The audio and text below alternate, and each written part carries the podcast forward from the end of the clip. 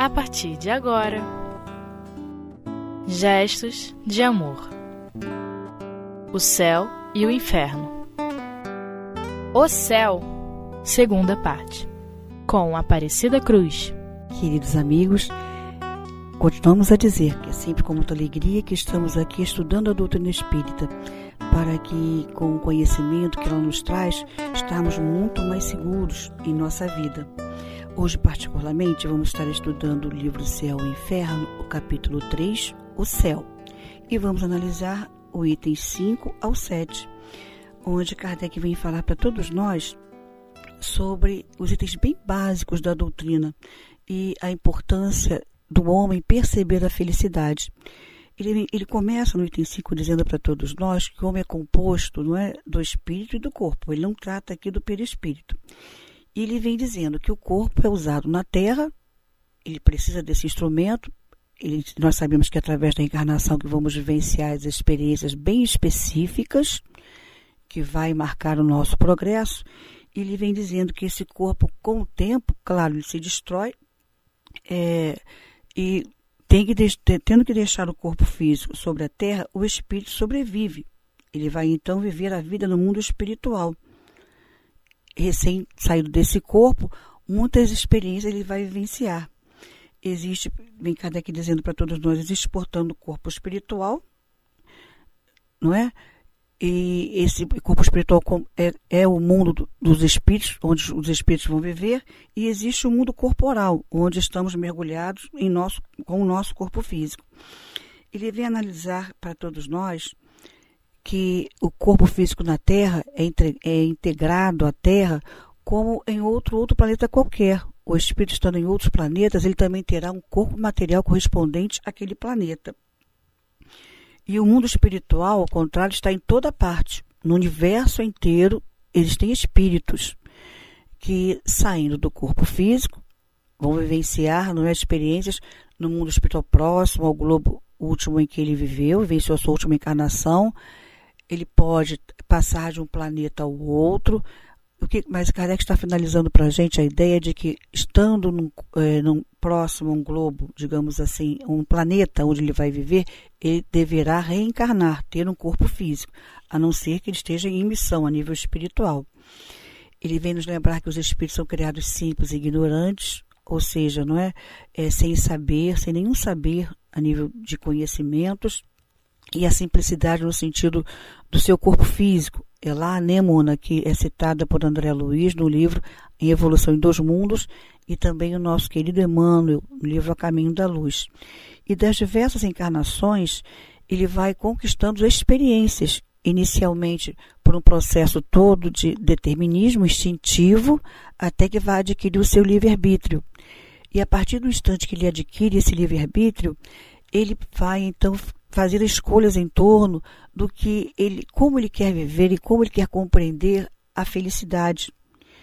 No item 6, então, o nosso querido Kardec vem falar para todos nós que os espíritos nascem simples e ignorantes e que essa simplicidade vem, não é mesmo, do, a ignorância no sentido de, de, faltar a cultura, ainda não adquiriu nenhuma cultura, e a simplicidade no sentido da sua formação, do, do, da matéria física em si, que seria aquela, a anêmona que é trazida por todos nós através de André Luiz, no livro Evolução em Dois Mundos, e o nosso querido Emmanuel no livro Caminho da Luz.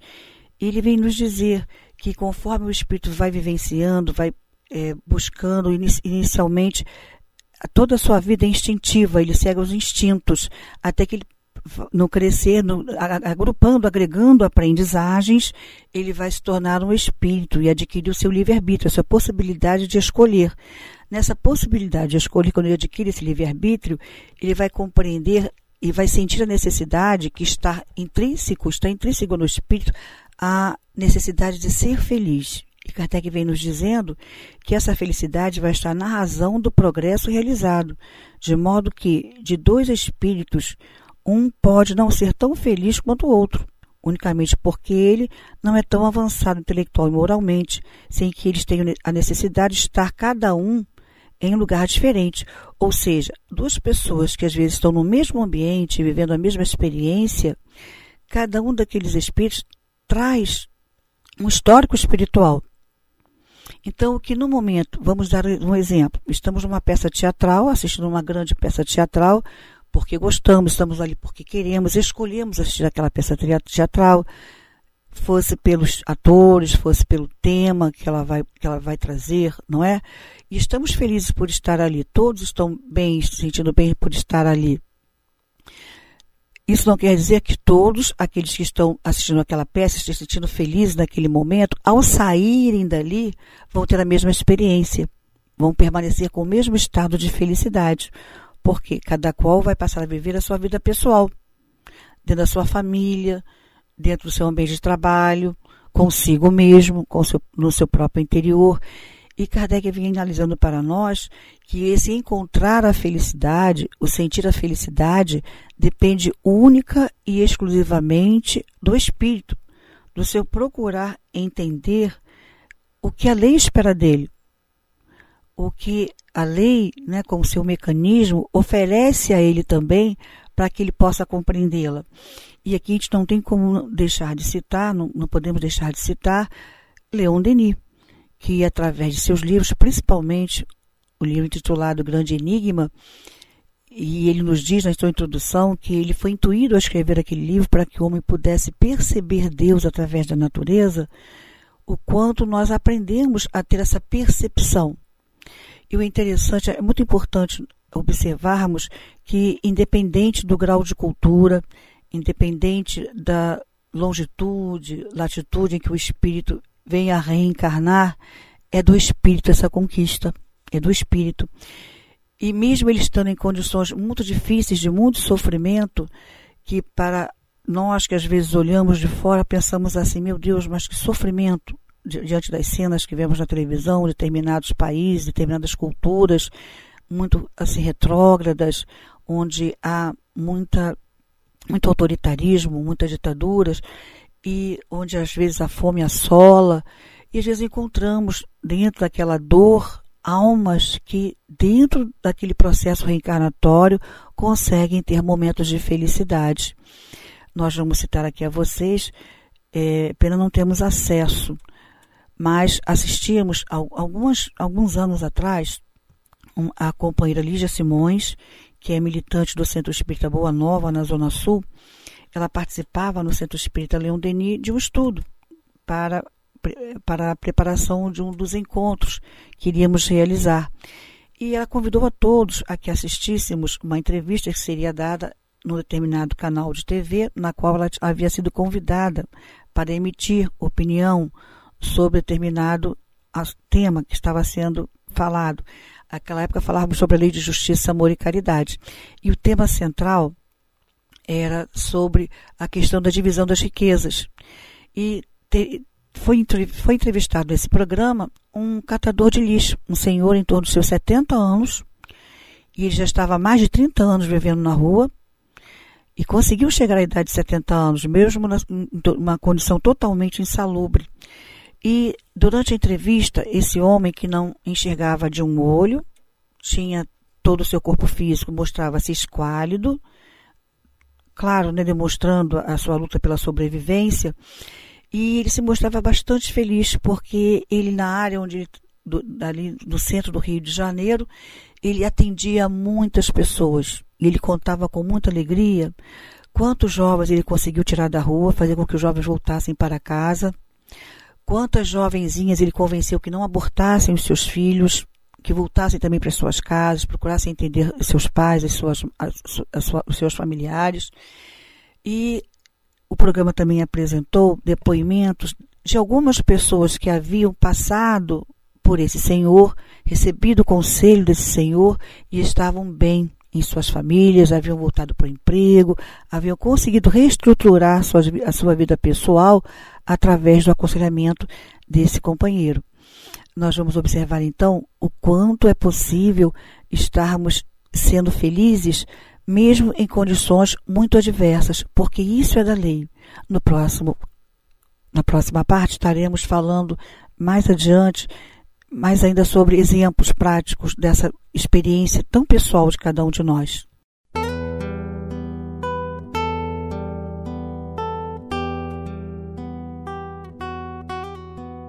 Gestos de amor. O céu e o inferno. Continuando então os nossos estudos, Kardec também me traz um exemplo para nós. Ele nos diz assim: é, diante de um concerto, ali di, diante daquela orquestra sinfônica, estão né, várias pessoas, uma diversidade enorme de pessoas, um grupo grande de pessoas. E entre essas pessoas há um músico que entende muito bem de música e tem lá o seu instrumento preferido. Mas também há aqueles que não entendem nada de música, não compreendem muito bem notas musicais, se houve algum, não é, algum erro na interpretação das músicas e ele coloca bem claro, aquele, aquele que mais entende da música, que mais entende de notas musicais, das, das, questões da harmonia entre todos os instrumentos, da condução pelo maestro, de todos aqueles instrumentos diferentes, aquele que compreende, ele vai se sentir muito mais feliz por perceber a perfeição por perceber a performance muito boa, tanto do maestro quanto dos músicos. Mas aquele outro que não entende tanto, ele até pode ouvir e se sentir feliz por estar ouvindo uma música que toque a sua sensibilidade, mas não vai perceber as diversas não é, facetas da harmonia musical, as diversas facetas da, da harmonia do maestro com todos aqueles músicos que ali estão. Num, em um vai haver um aprofundamento da percepção e havendo esse aprofundamento, uma maior alegria, mas olha que perfeição, mas como esse maestro é excelente, mas como tal músico toca tão bem um instrumento, já o outro não. Então seriam graus diferentes de percepção e de felicidade. Kardec então traz esse, esse exemplo, essa analogia para o nosso dia a dia. Quanto mais eu compreendo as coisas à minha volta, quanto mais eu perceber o que está acontecendo à minha volta, melhor eu vou ter condições de. Eu vou usar a expressão julgar, não é bem essa palavra que queremos dizer, mas avaliar, sim, avaliar a perfeição, a harmonia desse processo. E quando eu percebo essa perfeição, essa harmonia, mais eu me sinto feliz. Nós vamos trazer dois exemplos. Um é, não está nos livros espíritas. Vivenciamos essa experiência com os amigos. Precisávamos estar na cidade de Friburgo para um trabalho doutrinário com um grupo de amigos. E, claro, não é terminado o trabalho, o dia ainda claro, houve a sugestão de passarmos por dois pontos específicos da cidade. Num deles havia jardins, não um jardim ornamental, mas um jardim quase que caseiro, é, elaborado, né, trabalhado por trabalhadores do local que fomos visitar. E ali havia uma diversidade muito grande de flores e vegetais, muito, muito grande. Apesar de estar no final da tarde, já havia ali um pouquinho de orvalho do, de, de, do, do entardecer. E vimos determinada companheira próxima a esse jardim ela como se mexesse com o corpo, não consigo me expressar muito bem, mas mostrando algum movimento com o corpo. E ao nos aproximarmos, vimos que ela chorava convulsivamente. Pensamos que estivesse em prece por algum fato pessoal que não conhecíamos e deixamos ela terminar aquela fase, aquele momento. Assim que percebemos que ela abriu os olhos, que ela olhou para o lado, nos aproximamos e perguntamos: Posso ajudar em alguma coisa? E ela falava de que quando ela percebeu aquelas flores, o colorido diverso, o perfume que estava exalando, era final de tarde, não é? E exalava o perfume daquelas flores, aquelas gotas que pareciam como os cristais, não é? Furta cor, realmente estava muito belo. Ela começou uma prece de agradecer, mas nesse começar a prece, ela entrou num estado que ela não sabia definir extremada felicidade. Ela dizia-se como se sentindo-se parte do universo. Eu tive a sensação que, de repente, eu participei do universo, de alguma coisa muito bela. E, e daquele estado, não é, de, com, com muita emoção, ela nos dizia: Eu nunca mais vou esquecer isso. Eu jamais vou esquecer esse momento. Então a pessoa estava diante da natureza, ela tinha o um conhecimento doutrinário, ela fez uma prece de agradecimento. Quando faz essa prece, ela entrou em sintonia com, com espíritos de uma condição superior à sua e que fez com que ela sentisse essa felicidade. Então vejamos bem, temos momentos de felicidade, podemos buscar esses momentos de felicidade. O conhecimento vai favorecer esse, esse estado de felicidade. E vamos lembrar que esse conhecimento não é só pegar os livros e ler, porque muitas criaturas trazem de outras encarnações essa compreensão, esse entendimento. Estamos fazendo questão de dizê-lo porque as pessoas podem interpretar em nossas falas que teríamos que estar presos aos livros. Não, não é só estar presos aos livros, mas buscarmos sempre estar compreendendo tudo à nossa volta. Um outro exemplo que poderíamos citar também dessa felicidade é de alguns companheiros que estão na mídia, sejam na mídia através da arte, seja na mídia através da filosofia, seja do que for, mas que já perceberam que se sentem felizes quando começam a se dedicar na causa do próximo.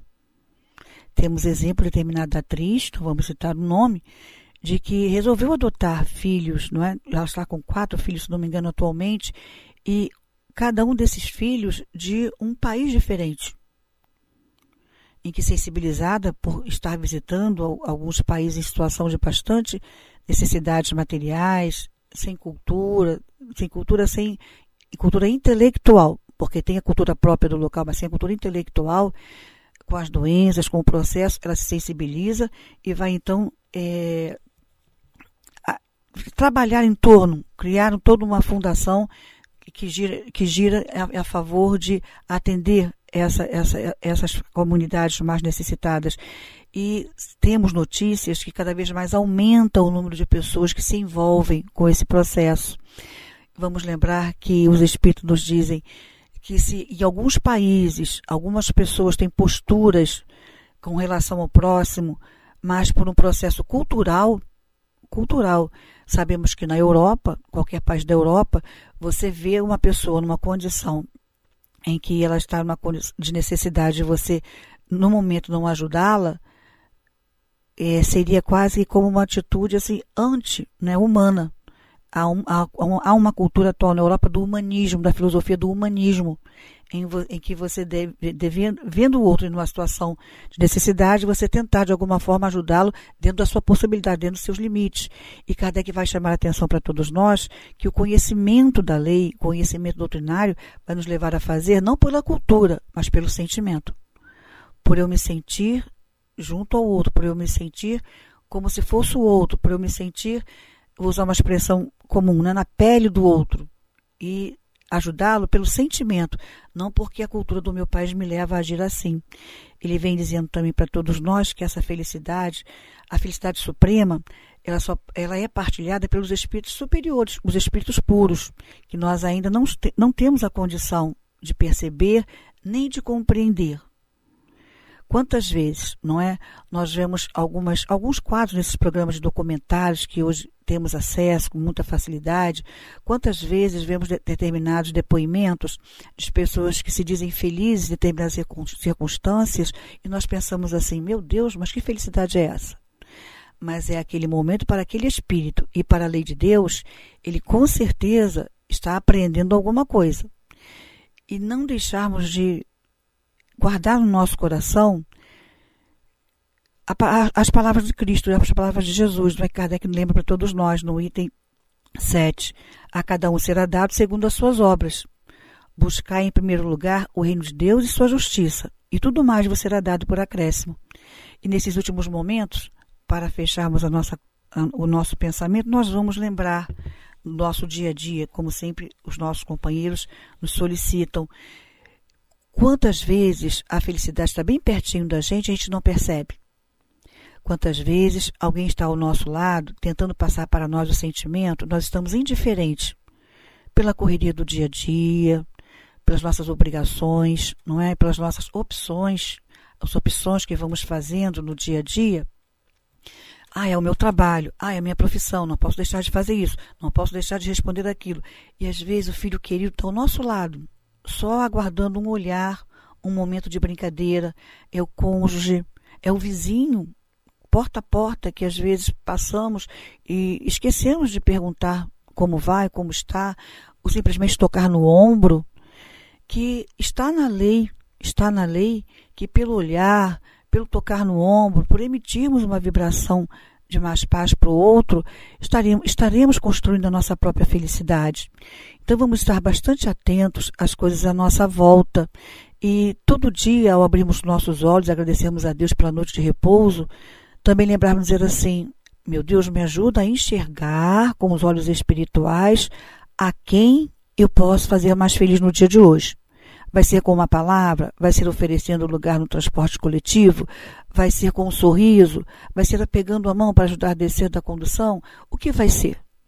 Eu deixar aquele, aquele veículo que está com mais velocidade, com mais pressa do que eu, ceder a vez? O que vai ser? Mas permita que eu perceba o que eu posso fazer para fazer as pessoas que vão estar ao meu lado sentirem-se que eu te conheço como Pai, como Deus de bondade, que eu conheço a Jesus, o irmão maior de amor e que eu possa ser instrumento, ainda que seja de uma forma bem pequenina, da felicidade de alguém que está passando ao meu lado. Que Deus muito nos abençoe, que possamos estar sensíveis, suscetíveis às intuições e que possamos fazer muito mais as pessoas felizes. Que Deus nos abençoe.